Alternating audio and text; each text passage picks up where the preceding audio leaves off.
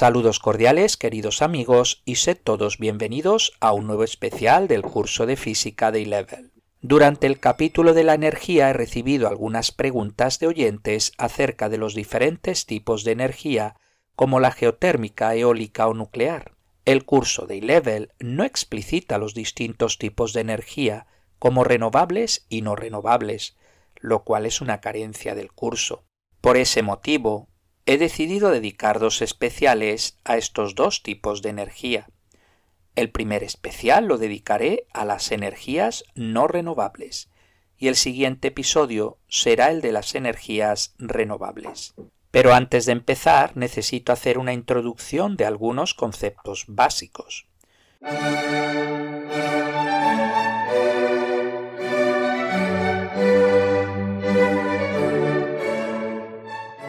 Primero hagamos una clasificación de los distintos tipos de energía en dos grandes grupos según el tipo de fuente, primaria o secundaria. Una fuente de energía primaria es aquella que no ha sido transformada o convertida antes de su uso. Entre ellas tenemos a los combustibles fósiles, que son principalmente el carbón, el petróleo y el gas natural, el viento que se utiliza en la energía eólica, la biomasa como el maíz o la linaza, el calor generado en el interior del planeta Tierra, que se usa en las plantas de energía geotérmica, o el uranio utilizado en las plantas nucleares para generar electricidad mediante el proceso de fisión nuclear.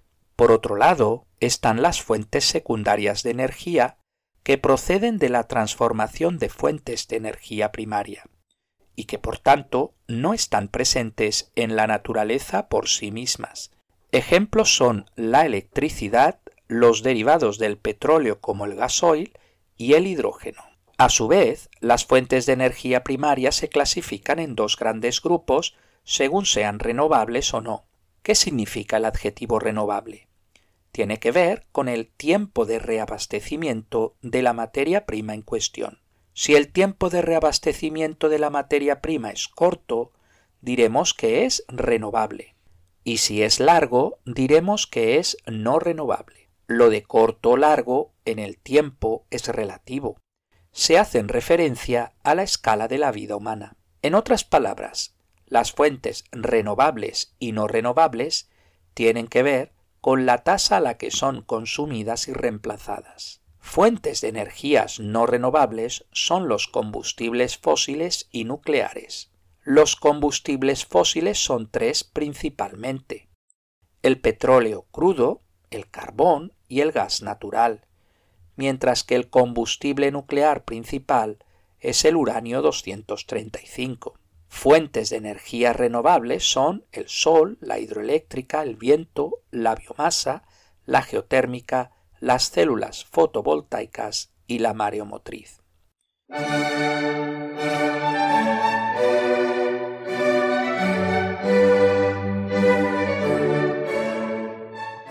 Pero ¿por qué, a pesar de los contaminantes que son los combustibles fósiles, se siguen extrayendo? Una de las razones tiene que ver con la energía disponible en el propio combustible fósil. Dos términos hacen referencia a la cantidad de energía contenida en el combustible fósil. Por un lado, está la energía específica, que hace referencia a la cantidad de energía liberada por unidad de masa, y se mide en el sistema internacional en julios por kilogramo.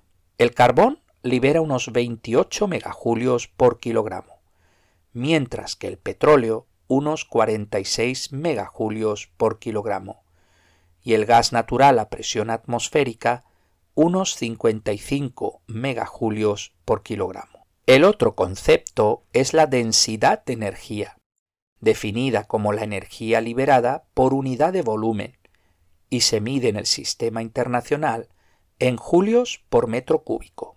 La densidad de energía del carbón es de unos 72 gigajulios por metro cúbico, la gasolina unos 35 gigajulios por metro cúbico y el gas natural unos 35 gigajulios por metro cúbico. Se estima que hay reservas de petróleo para unos 40 años más, gas natural para unos 60 años y carbón para 150 años. Pensad que para generar los combustibles fósiles se requieren cientos de millones de años. Uranio podría quedar para unos 120 años más. El uranio 235 requiere para su formación unos 700 millones de años. Pero a nivel mundial, ¿qué energías se utilizan más? Usando datos de 2022, el petróleo representa un 32%, el gas natural un 27% y el carbón un 23%, lo que representa que un 82% de la energía que se consume en el mundo proviene de los combustibles fósiles. En torno al 4% proviene de la energía nuclear, quedando alrededor del 14% para las energías renovables. Si nos centramos exclusivamente en las energías renovables, alrededor del 40% representa la energía hidroeléctrica, sobre el 28% la fotovoltaica, un 27% la eólica, quedando un 5% para las restantes, biomasa, geotérmica y marina principalmente.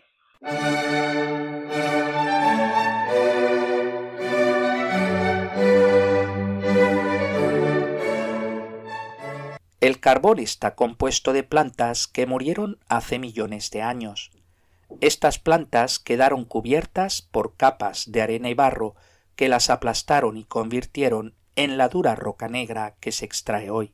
El petróleo se forma de organismos microscópicos que se hundieron en el fondo del mar tras su muerte. A lo largo de miles de millones de años, estos organismos fueron cubiertos de arena que se transformó en rocas que con la presión se convirtió en petróleo y gas. A diferencia del carbón, que es sólido, el petróleo y el gas son fluidos.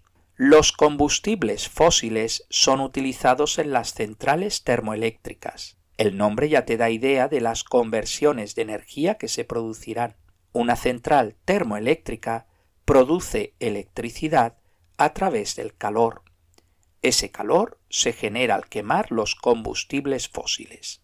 Así pues, toda central termoeléctrica dispone de una caldera donde se quema el combustible fósil, carbón, petróleo o gas natural, produciéndose calor en la combustión de dichos combustibles. Dicho calor tiene la función de calentar una caldera de agua, produciendo vapor de agua a una alta presión y temperatura. Dicho vapor de agua mueve unas turbinas que son las que ponen en funcionamiento el generador eléctrico, el cual produce la electricidad. El vapor de agua que mueve la turbina se reutiliza al pasarlo por un condensador que lo enfría y convierte nuevamente en agua, la cual con ayuda de una bomba se regresa a la caldera para que sea nuevamente calentada.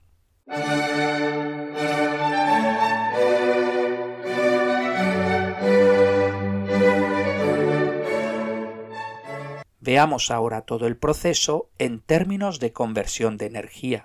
Los combustibles fósiles tienen energía potencial química almacenada en los enlaces de sus moléculas. Al quemar el combustible se rompen dichos enlaces, convirtiendo la energía química del combustible fósil en energía interna de los gases calientes que se producen, liberándose en el proceso energía térmica. La energía interna de los gases calientes se transfiere en energía interna del agua y del vapor. Al expandirse el vapor, dicha energía interna se transforma en energía cinética del vapor, la cual hace rotar la turbina, convirtiéndose así en energía cinética de las turbinas y de la bobina. Finalmente, por el proceso de inducción electromagnética, el generador transforma dicha energía cinética en electricidad. En cada uno de los procesos mencionados hay pérdidas energéticas en forma de calor, ya que el proceso no es 100% eficiente. La energía eléctrica que produce el generador es del tipo de corriente alterna y no continua como las baterías. Esto tiene una gran ventaja ya que podemos utilizar transformadores con la corriente alterna, pero no con la continua. Así, una vez generada la energía eléctrica, se le aumenta el voltaje con ayuda de un transformador elevador, Esto se hace para disminuir la corriente eléctrica que fluye en los cables de transmisión, disminuyendo de esa manera las pérdidas energéticas debido al efecto Joule. Una vez la energía llega a los distintos usuarios, se vuelve a disminuir el voltaje con un transformador reductor, aumentando así la corriente eléctrica.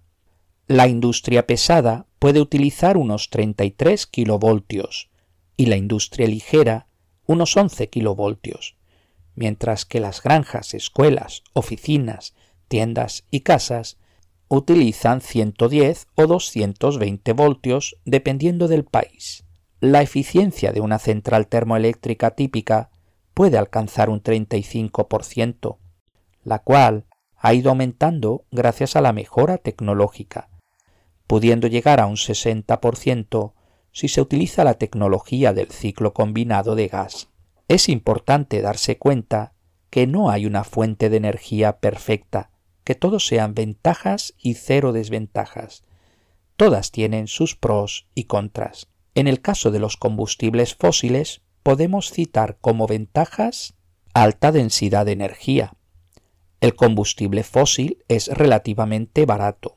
Las centrales termoeléctricas son relativamente baratas de construir y mantener en comparación con su alta potencia de salida, posibilidad de construirlas en cualquier localización, asumiendo una buena red de transporte y abundancia de agua. Las tecnologías ya están establecidas. Como desventajas citamos emiten gases de efecto invernadero, contribuyendo al calentamiento global del planeta contaminación química durante el minado y la combustión. Son fuentes de energía no renovables. La extracción y el minado dañan el medio ambiente y la salud. Las fugas de los tanques de petróleo y de las tuberías causan daños al medio ambiente.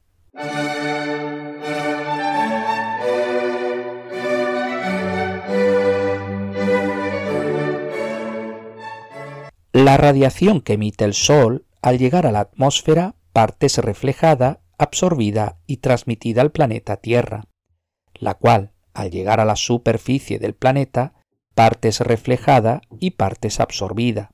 De la reflejada, al llegar a la atmósfera, partes absorbida, transmitida al espacio exterior y parte reflejada nuevamente al planeta Tierra.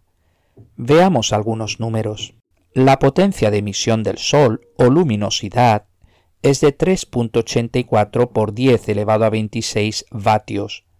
Puesto que la intensidad decrece con el cuadrado de la distancia, tenemos que la intensidad que llega a la Tierra es de 1366 vatios por metro cuadrado. Sin atmósfera, la intensidad media recibida del Sol sobre la totalidad de la superficie terrestre sería de 342 vatios por metro cuadrado. Con atmósfera se reflejan unos 107 vatios por metro cuadrado. El porcentaje que se refleja al espacio exterior es así de 107 dividido 342 igual a 31%. Este número se conoce como albedo y juega un papel importante en la regulación de la temperatura del planeta. Más adelante veremos cómo el calentamiento global está provocando una disminución del albedo, que a su vez retroalimenta el efecto invernadero. Así pues, nos quedan unos 235 vatios por metro cuadrado que son absorbidos por la Tierra y su atmósfera. Concretamente, 67 vatios por metro cuadrado son absorbidos por la atmósfera y 168 vatios por metro cuadrado son absorbidos por la superficie del planeta.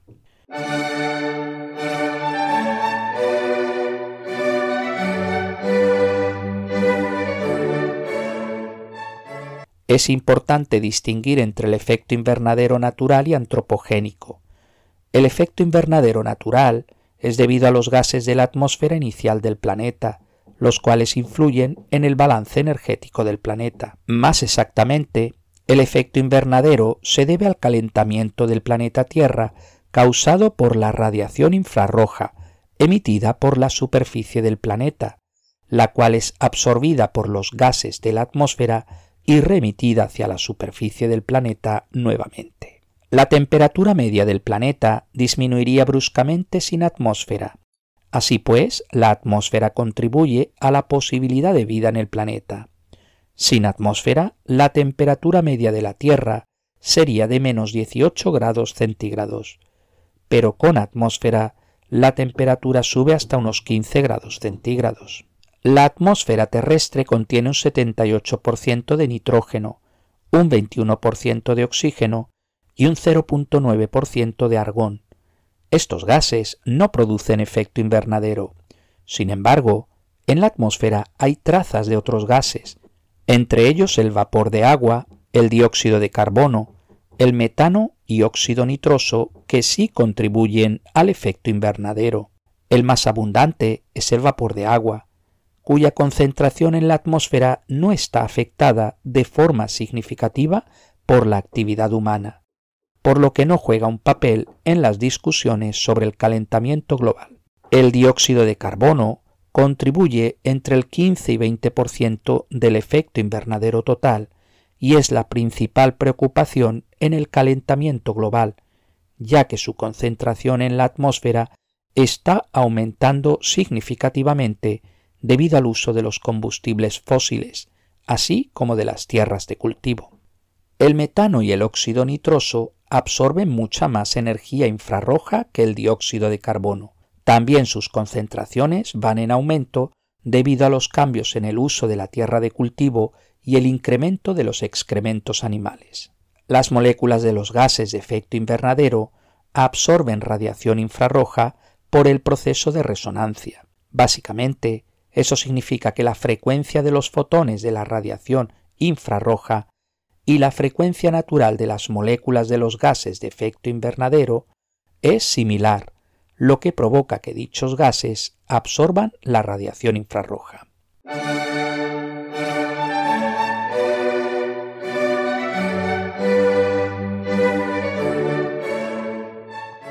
El problema no está en el efecto invernadero natural, sino en el antropogénico, es decir, el que genera el hombre. A partir de la era industrial hay un aumento de los gases de efecto invernadero en la atmósfera, debido principalmente al aumento en el consumo de combustibles fósiles como el carbón, petróleo y gas natural. Ello ha provocado una serie de consecuencias en el cambio climático como aumento del nivel del mar, desaparición paulatina de los glaciares de montaña de todo el mundo, los hielos del Ártico y Antártico están disminuyendo, disminución de las precipitaciones y aumento de las sequías, aumento de los fenómenos meteorológicos extremos como huracanes, inundaciones, olas de calor, etc., desplazamiento de especies animales y vegetales de su hábitat. A su vez, la disminución de los hielos y glaciares tiene un efecto de retroalimentación, ya que disminuyen el albedo del planeta, aumentando así la tasa de absorción del calor por la superficie del planeta. Además, una mayor temperatura en los océanos disminuye la capacidad de absorción del dióxido de carbono por el agua del mar, aumentando la concentración de dicho gas en la atmósfera. Finalmente, la deforestación aumenta la concentración del dióxido de carbono en la atmósfera, ya que los árboles capturan gases de efecto invernadero, evitando que se acumulen en la atmósfera y calienten nuestro planeta. Dejamos las energías de combustibles fósiles y pasamos a la otra energía no renovable, la fisión nuclear.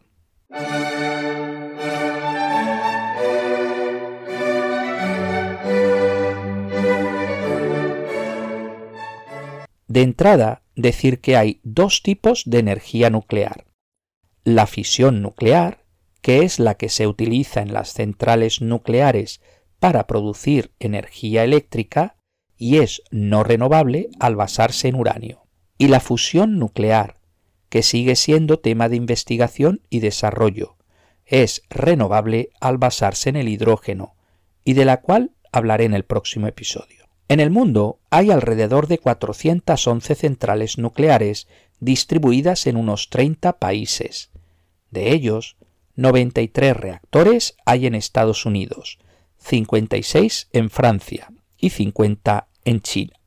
La fisión nuclear es la ruptura de átomos pesados en otros más ligeros. Principalmente se utiliza el uranio 235, pero también se puede utilizar el plutonio 239. Para romper el uranio 235 se lanza un neutrón contra el núcleo de uranio 235, el cual es absorbido y convertido momentáneamente en uranio 236.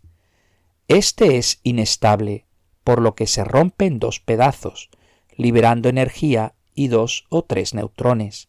Los neutrones liberados pueden chocar con otros núcleos de uranio 235, produciendo así una reacción en cadena controlada en el reactor nuclear. Las armas nucleares se basan en la misma reacción de fisión nuclear, solo que no está controlada, liberando así una tremenda energía de forma rápida. Para la obtención de plutonio 239, que tiene una vida media de 24.000 años, se lanza un neutrón al uranio 238, el cual se transforma en uranio 239. Recordemos que el uranio 238 no provoca fisión, pero el uranio 239 decae en neptunio 239 mediante desintegración beta. A su vez, el neptunio 239 decae mediante desintegración beta en plutonio 239.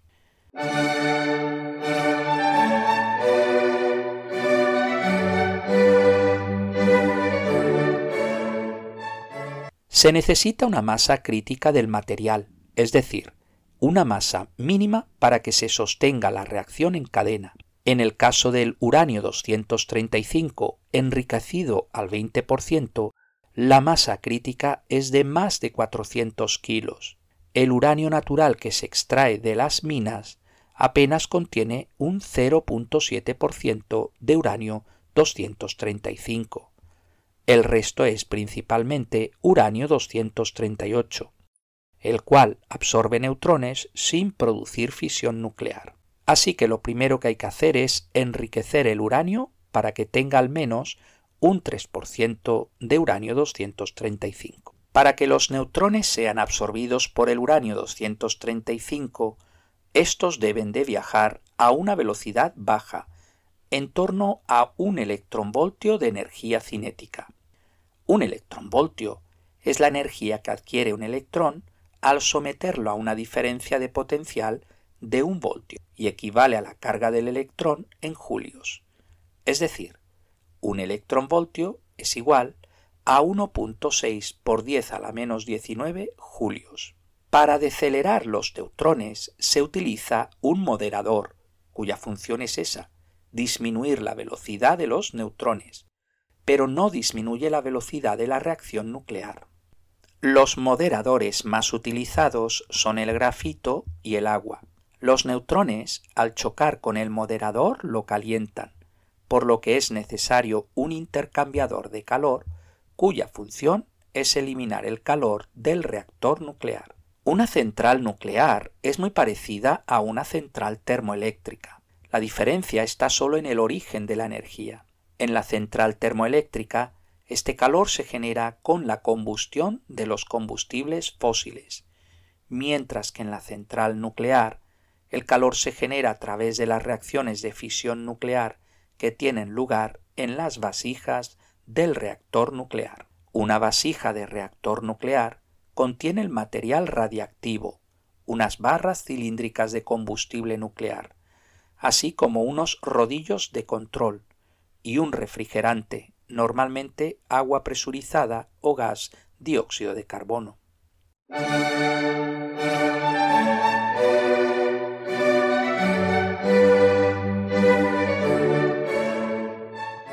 La velocidad de las reacciones nucleares se controla mediante los rodillos de control, que típicamente se construyen de boro. Dichos rodillos se suben o bajan a voluntad para ajustar la tasa de reacción en cadena, ya que al bajarlos absorben los neutrones innecesarios. Las reacciones de fisión nuclear que tienen lugar dentro del reactor nuclear producen calor que se transfiere a un refrigerante, líquido como el agua o gas como dióxido de carbono. El agua caliente que fluye a través de la vasija del reactor está en un sistema sellado y nunca sale del revestimiento de concreto. Su temperatura puede llegar a los 300 grados centígrados, pero no hierve porque está bajo una presión muy alta. Se bombea a un intercambiador de calor en el que la energía térmica en el agua se transfiere a más agua en un sistema separado. Esta es una medida de seguridad importante. Finalmente, el vapor generado hace girar las turbinas, que a su vez hacen girar el generador, el cual produce la electricidad. Una central nuclear típica tiene una eficiencia entre el 33 al 37%.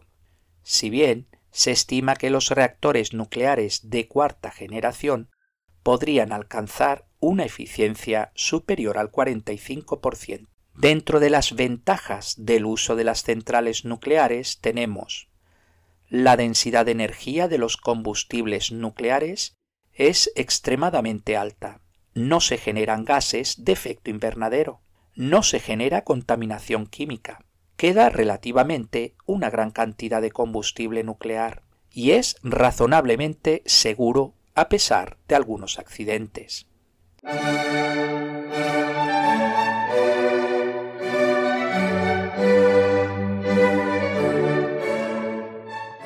Dentro de las desventajas citamos la basura radiactiva es peligrosa y dura muchísimo tiempo.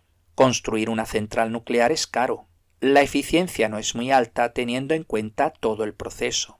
Hay peligro de accidentes nucleares, es posible objetivo terrorista, está vinculado a las armas nucleares y es no renovable. Los accidentes nucleares, si bien son raros, pueden suceder, como nos recuerdan los episodios de Chernóbil en Ucrania en 1986 y de Fukushima en Japón en 2011. Otro problema es la basura nuclear generada, como los rodillos de combustible nuclear cuando ya no son útiles, ya que las vidas medias de los isótopos radiactivos duran cientos de miles de años, así que deben de ser encerrados en contenedores de concreto grueso, agua y plomo que absorben la radiación. El minado es otro problema medioambiental. Tres países contienen casi la mitad del uranio del mundo. Canadá, Australia y Kazajistán. Se requiere extraer mucha roca en minas abiertas para obtener una pequeña cantidad de uranio, normalmente en forma de óxido de uranio.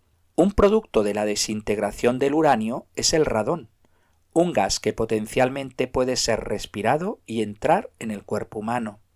Finalmente están las armas nucleares.